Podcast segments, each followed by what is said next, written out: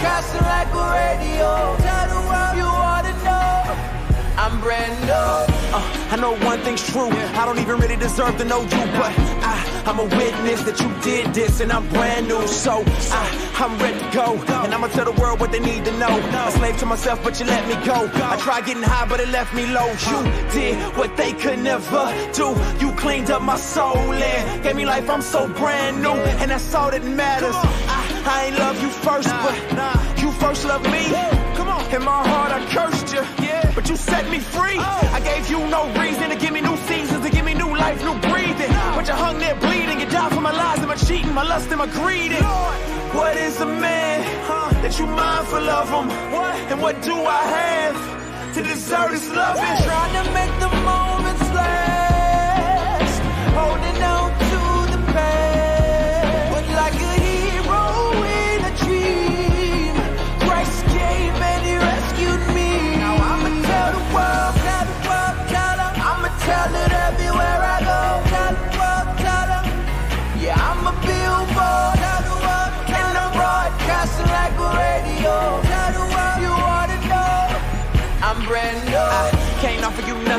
but your kindness keep coming. And your love is so unconditional, like it butterflies in my stomach. I got the old me in the rear view, now the new me, got a clear view. I was so dead I couldn't hear you, too deep to sin to come near you. But you drew me in, you clean me up, to take me home, beam me up. Before you do, just let me tell the truth and let these folks know that I done seen your love and it's everlasting, infinite. It goes on and on, you can't measure it, can't quench your love, that can't separate us from the love of God. There's no estimate. My face look the same, a frame and rearranged, but I'm changed. I promise ain't the same. Your love so deep, you suffered and took pain. You died on the cross to give me a new name. Ain't nothing like I seen before. I got a beam and glow. I was low down and dirty, but you clean me, Lord. You adopted me, you keep rocking me. I'ma tell the world and ain't nobody stopping me. Trying to make the moments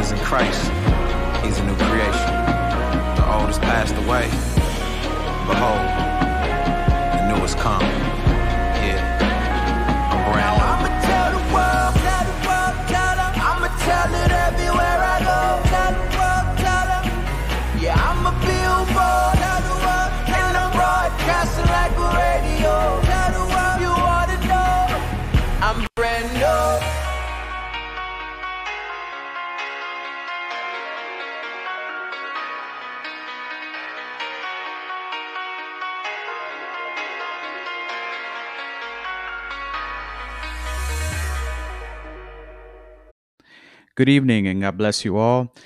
Thank you for joining us once again for Tuesday Night Bible Study.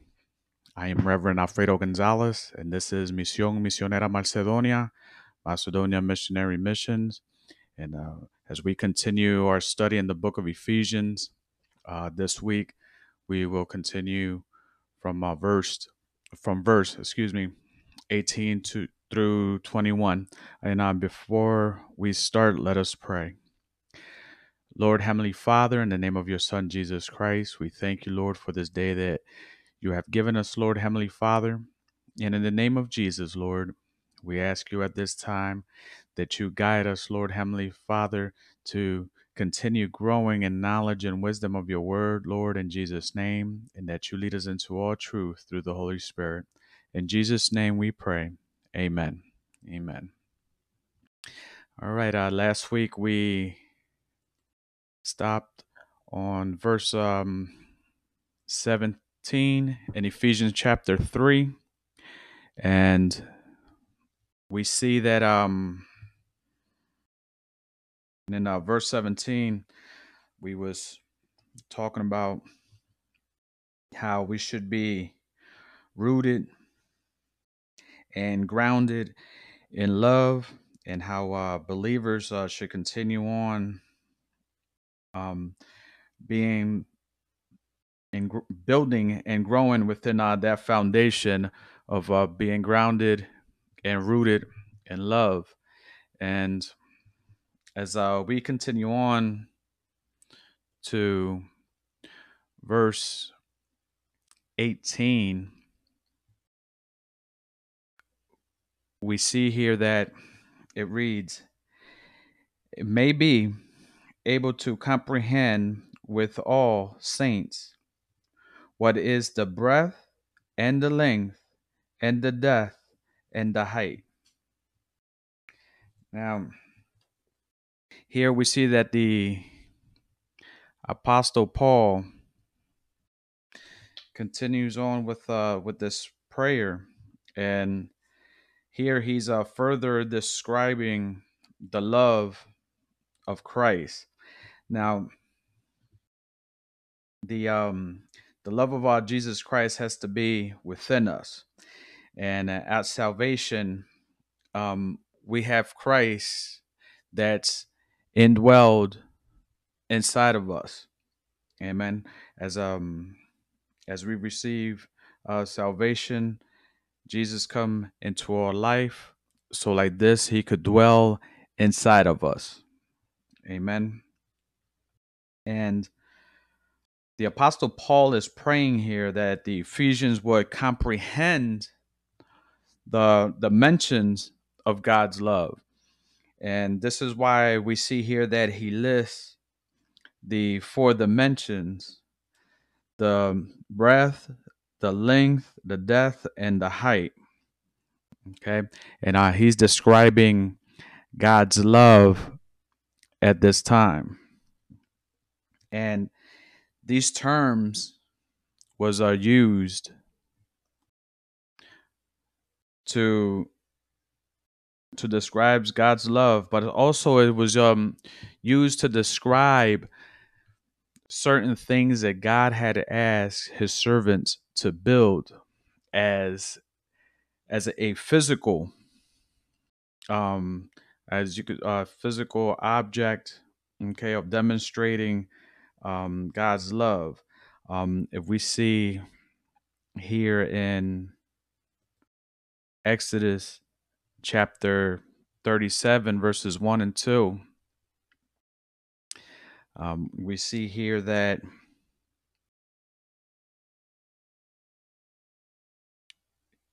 but my screen here is uh not working properly. Thank god for having the bible handy.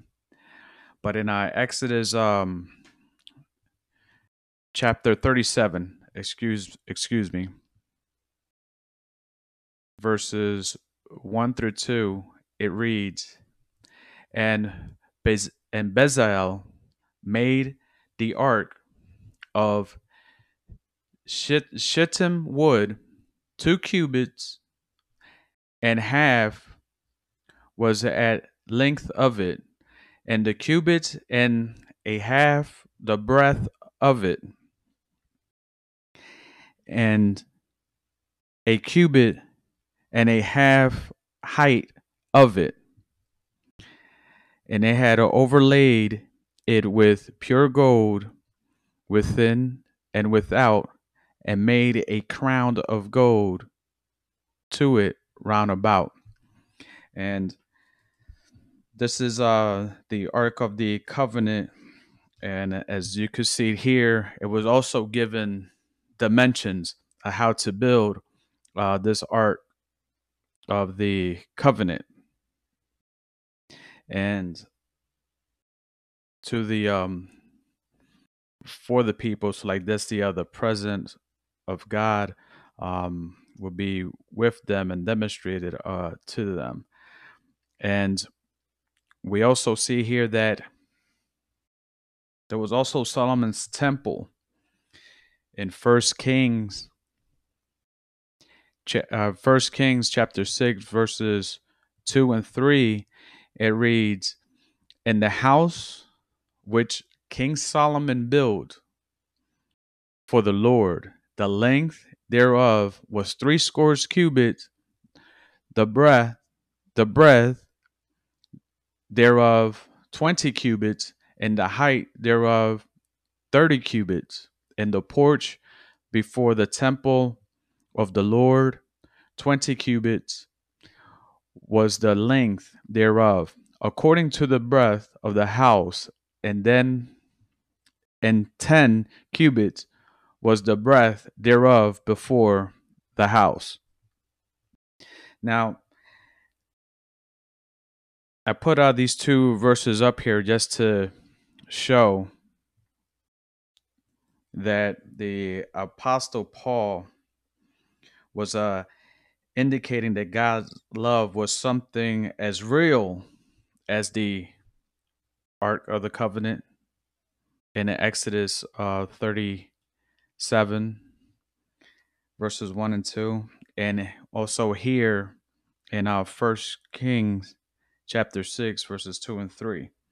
Okay, because it's hard to describe or to define the word love as um as uh as us humans you know l- love could be uh many things okay and it's hard to uh to describe it but paul's way of thinking of the the of thinking of god's love okay was a object that could be known and embraced and he wanted to let the Ephesians know that this object that could be known and embraced by those who dwelt in Jesus Christ. And, you know, we could grasp God's love, okay, as long as we have Christ within our hearts. And if um, we go to verse 19 in Ephesians chapter 3, it reads, And to know the love of Christ, which passeth knowledge, that he might be filled with all the fullness the fullness of God.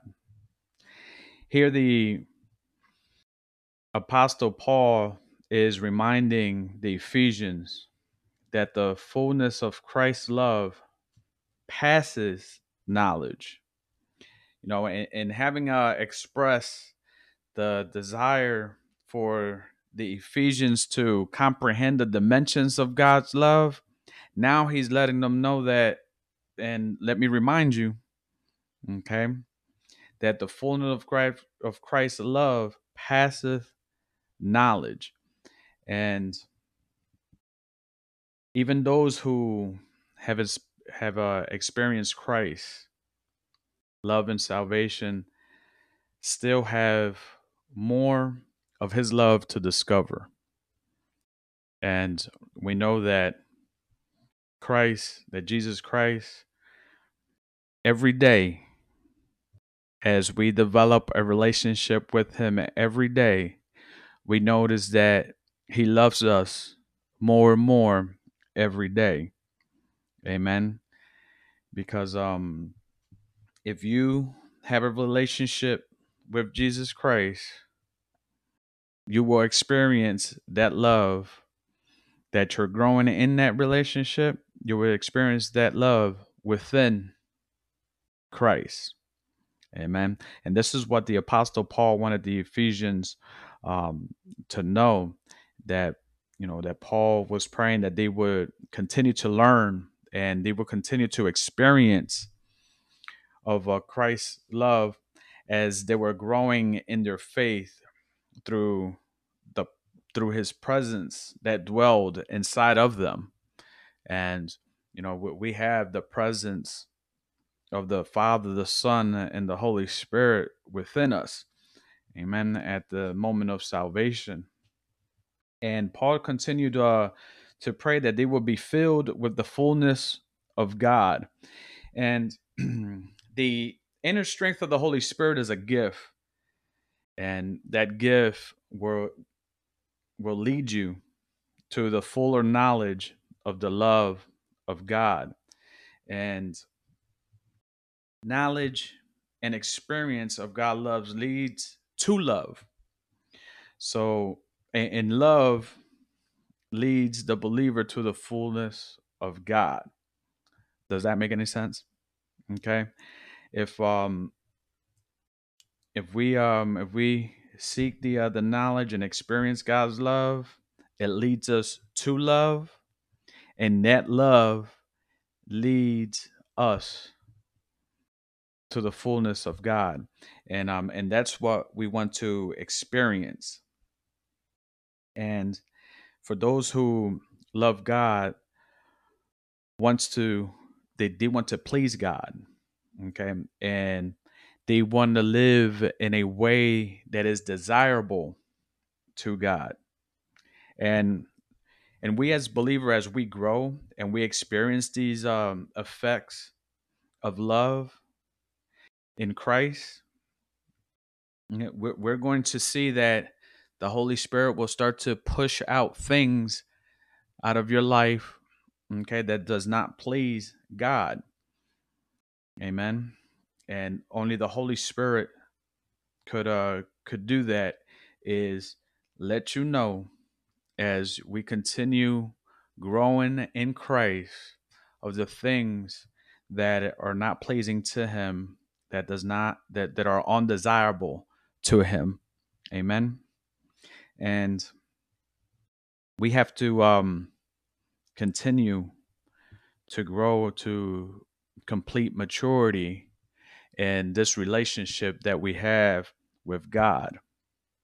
And as we're pursuing this maturity, we have to continue until we stand before God. Amen. And I know that in First John chapter 3 verse 2 it reads, "Beloved, now are says uh let me uh, start from the beginning first john chapter 3 verse 2 it reads beloved now are we the sons of god that doth and it does not yet appear what we shall be but we know that when he shall appear we shall be like him for we shall see him as he is. And when we stand before God, okay, we know that God is going to show us love. Amen. And we know that if we love God and we continue developing this relationship with God, we're going to start demonstrating to the unbelievers the love that God has given us. And that's why, know, the Bible tells us to bear one another's burdens. Amen. And when we go to Ephesians chapter 3, verse 20 and 21, it reads, Now, unto him that is able to do exceedingly, exceeding abundantly above all that we ask or think, according to the power that worketh in us. In verse 21, unto he, unto him be glory in the church by Christ Jesus throughout all ages, world without end. Amen. Now, the Apostle Paul is uh, ending his prayer with a word of praise declaring God's majesty and the demonstration of the majesty in the church and in, and in Christ.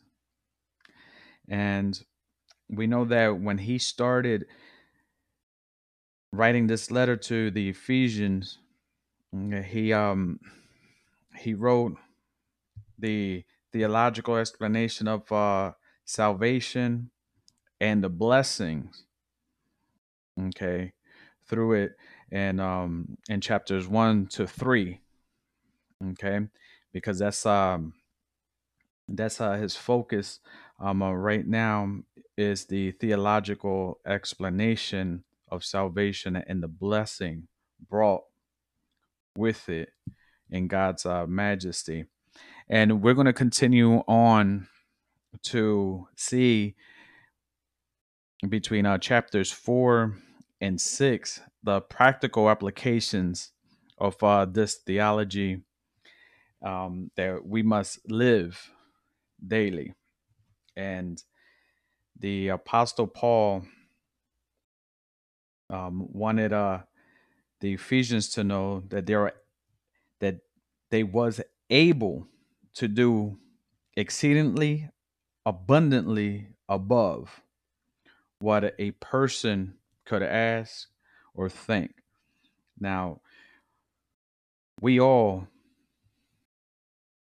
want or we all need something. Okay. And we have to go above. Okay. When when he means we have to pray. Okay, and we have to ask. Okay. And he had to pray this prayer boldly. So like this, um, he'll be strengthening the church in Ephesians. And he wanted to yield to God's sovereignty and power, realizing that God could do so much more than he could or even could even dream of. So just uh imagine okay uh, you know so some some of us want to go and expand the kingdom of god and we want to save millions but billions of people and at this time you're only seeing one two five three ten people at a time okay? But in prayer you could ask god amen to to um to use you to save all the people that you want to save. And you might not see it all at once okay? You might see it in you you, you might see scattered numbers. Amen. But we could ask in abundant in abundance.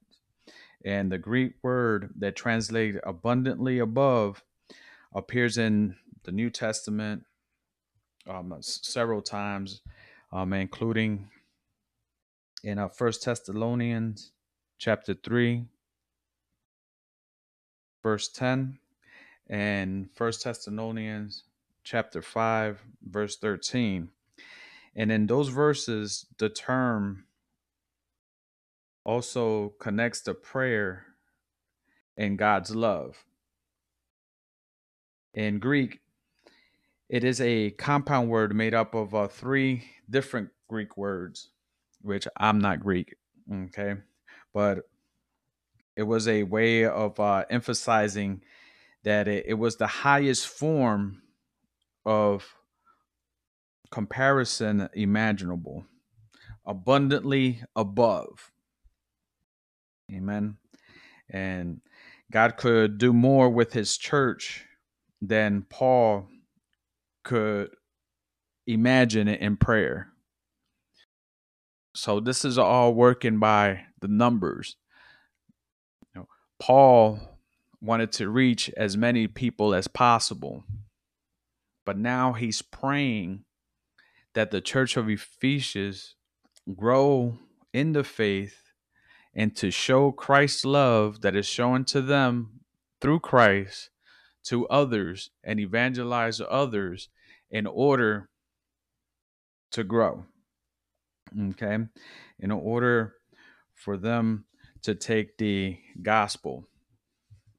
And the source of all of this power, of course, we know that is the power that worketh in us, which is the Holy Spirit. And Paul mentions the Holy Spirit's power several times in this prayer.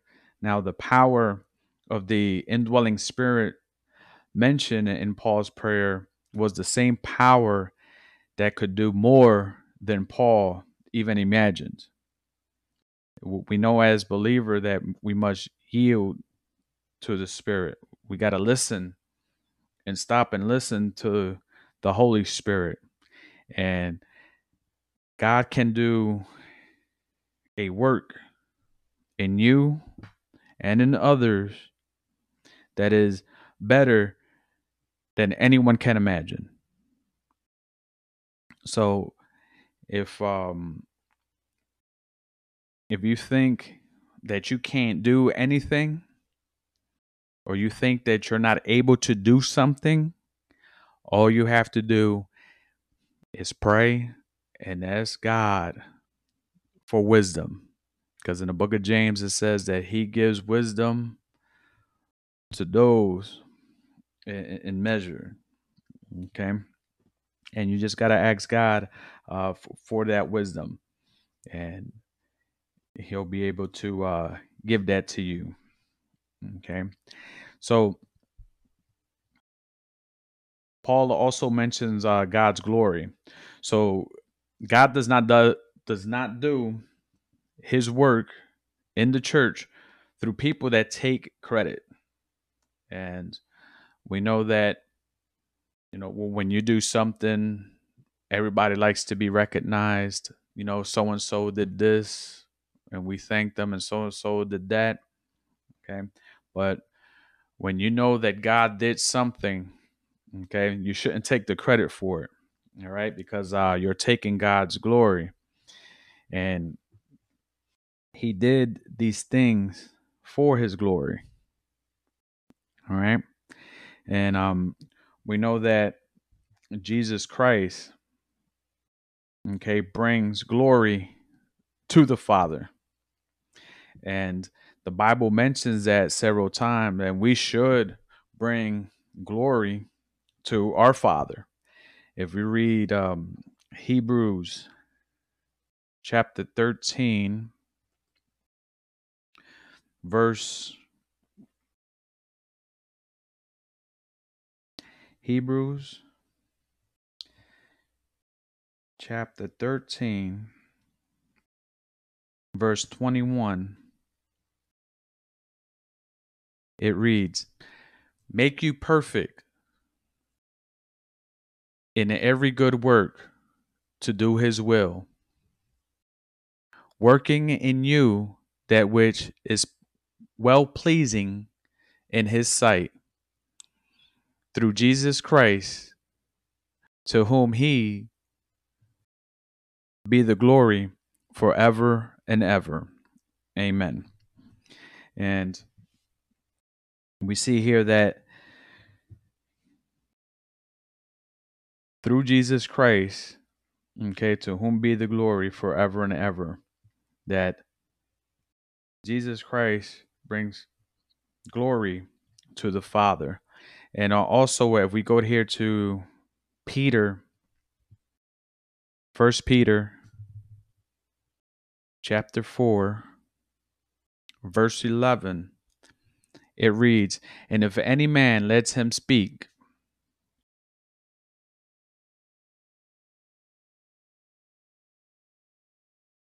as the oracles of God, if any man minister, let him do it as the ability in which God giveth, that God in all things may be glorified through Jesus, through Jesus Christ, to whom be praised and dominion forever and ever. Amen. And we see uh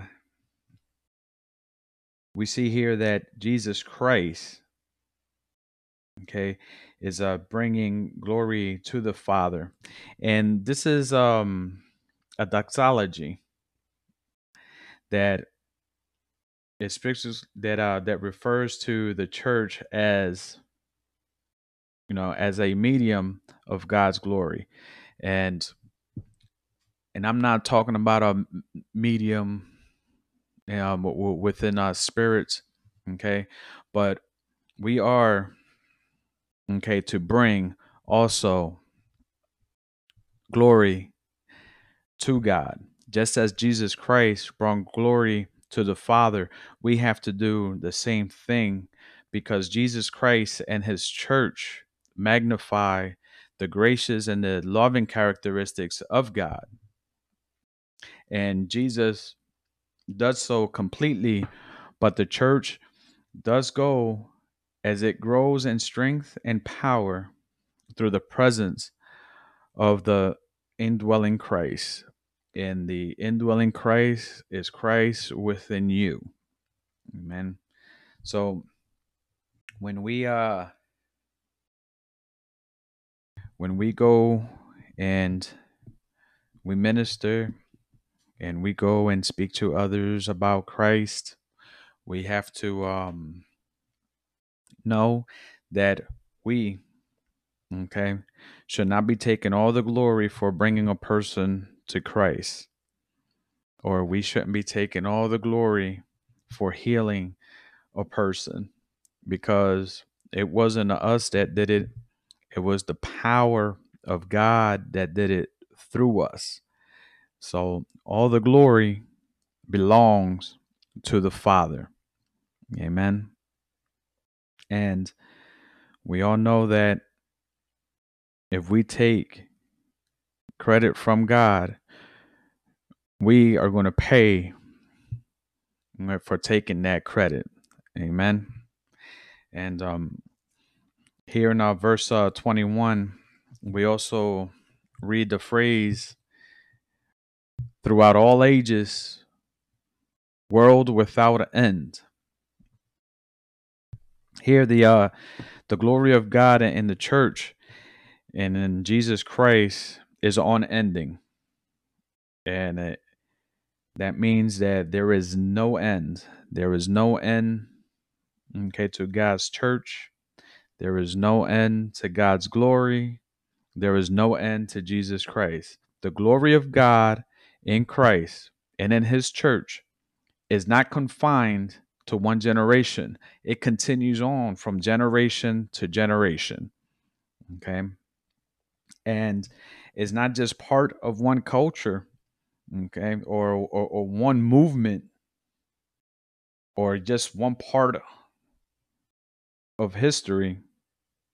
It continues on. That means that the church is timeless and it's going to continue throughout all generations, throughout all ages. And we see and we see it today that they're trying to end okay the church. Uh, they're, they're not letting bibles into certain countries um, because they don't want christianity and the gospel of jesus christ to continue there. So they put all these uh, all these laws okay against against the gospel of jesus christ but that doesn't stop the church from ending because it'll continue on that's why it's always good to uh, meditate and meditate on the Word of God. So, like this, someday, if you don't have a Bible, you at least have memorized verses in your head that you are able to meditate on the Lord with. Okay. So, and as a, as being part of the church, the church has to respond to God's power, love, and saving grace. And it will continue, and the church will continue to bring glory to the Father. And this is why Paul ended his prayer with Amen. And we know that the word Amen in Hebrew, you know, um, means to be in agreement or to validate. Okay um, something. So Paul hoped that all would agree that the church was a marvelous mystery made up of both Jews and Gentiles who were not perfect but were forgiven because we're not perfect, but we're forgiven. And and they were also in the process of being transformed to the fullness of God, just like we are being transformed to the fullness of God. And as they yield to the Holy Spirit that work within them, okay, um, they were also being transformed day by day into the temple that will bring glory to God. And this is um what we have to this is what we have to do at this time is that day by day okay we have to transform ourselves okay into a temple to bring glory to God. Amen? Because uh we are the temple of the Holy Spirit and the Holy Spirit manifests the power of God within us. And if the church wants to continue on doing miracles, if the church wants to continue on healing and bringing unbelievers to Christ, we have to continue with our relationship and strengthen our relationship with God in order for the church that doesn't have no end to continue. Every time they try to end the church, it never turned out good for them. Amen. And um next week we're going to be studying chapter 4. Um we have uh, several chapters left. We have uh, chapter 4 through 6. Amen. Um, chapter 6 being the final chapter. And next week we'll start on chapter 4. And I thank you for uh, for joining me for this Bible study today, this evening. Um, let's all bow our heads. Amen. And we'll pray to close out for this evening. Lord Heavenly Father, in the name of your Son Jesus Christ, we thank you, Lord, for this time that you have given us to be able to study your word, Lord Heavenly Father, in Jesus' name. And I ask you, Lord, at this time that you, Lord, continue pouring into us, Lord Heavenly Father, and continue, Lord Heavenly Father, giving us one person a day, Lord.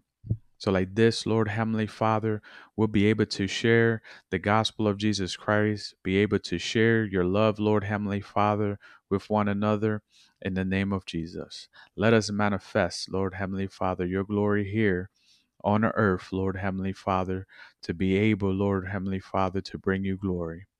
And we ask you, Lord Heavenly Father, at this time that you continue protecting us, Lord, every single day of our lives. In Jesus' name we pray. Amen and amen. I thank you all all for listening. And uh, don't forget, if you have any questions or any comments, you can always uh, send us an email to misionmacedonia at gmail.com. And also you can follow us on Twitter, YouTube, Instagram, and Facebook. You can leave your comments there if you have any questions.